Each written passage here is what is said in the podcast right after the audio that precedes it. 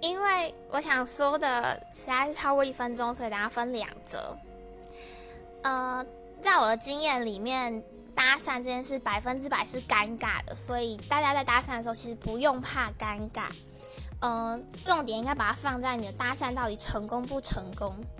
那在我的经验里，成功这件事情不会是你有没有要到资讯，因为除非你今天找的是，比如说王美，她一天出门就是会被搭讪个十几次，或者是呃刚好有男朋友的女生以外，你十之八九都可能要得到资讯。只要你不要太猥琐，或者是说看起来太图谋不轨的话，要要到资讯真的太容易了。所以差别其实在于。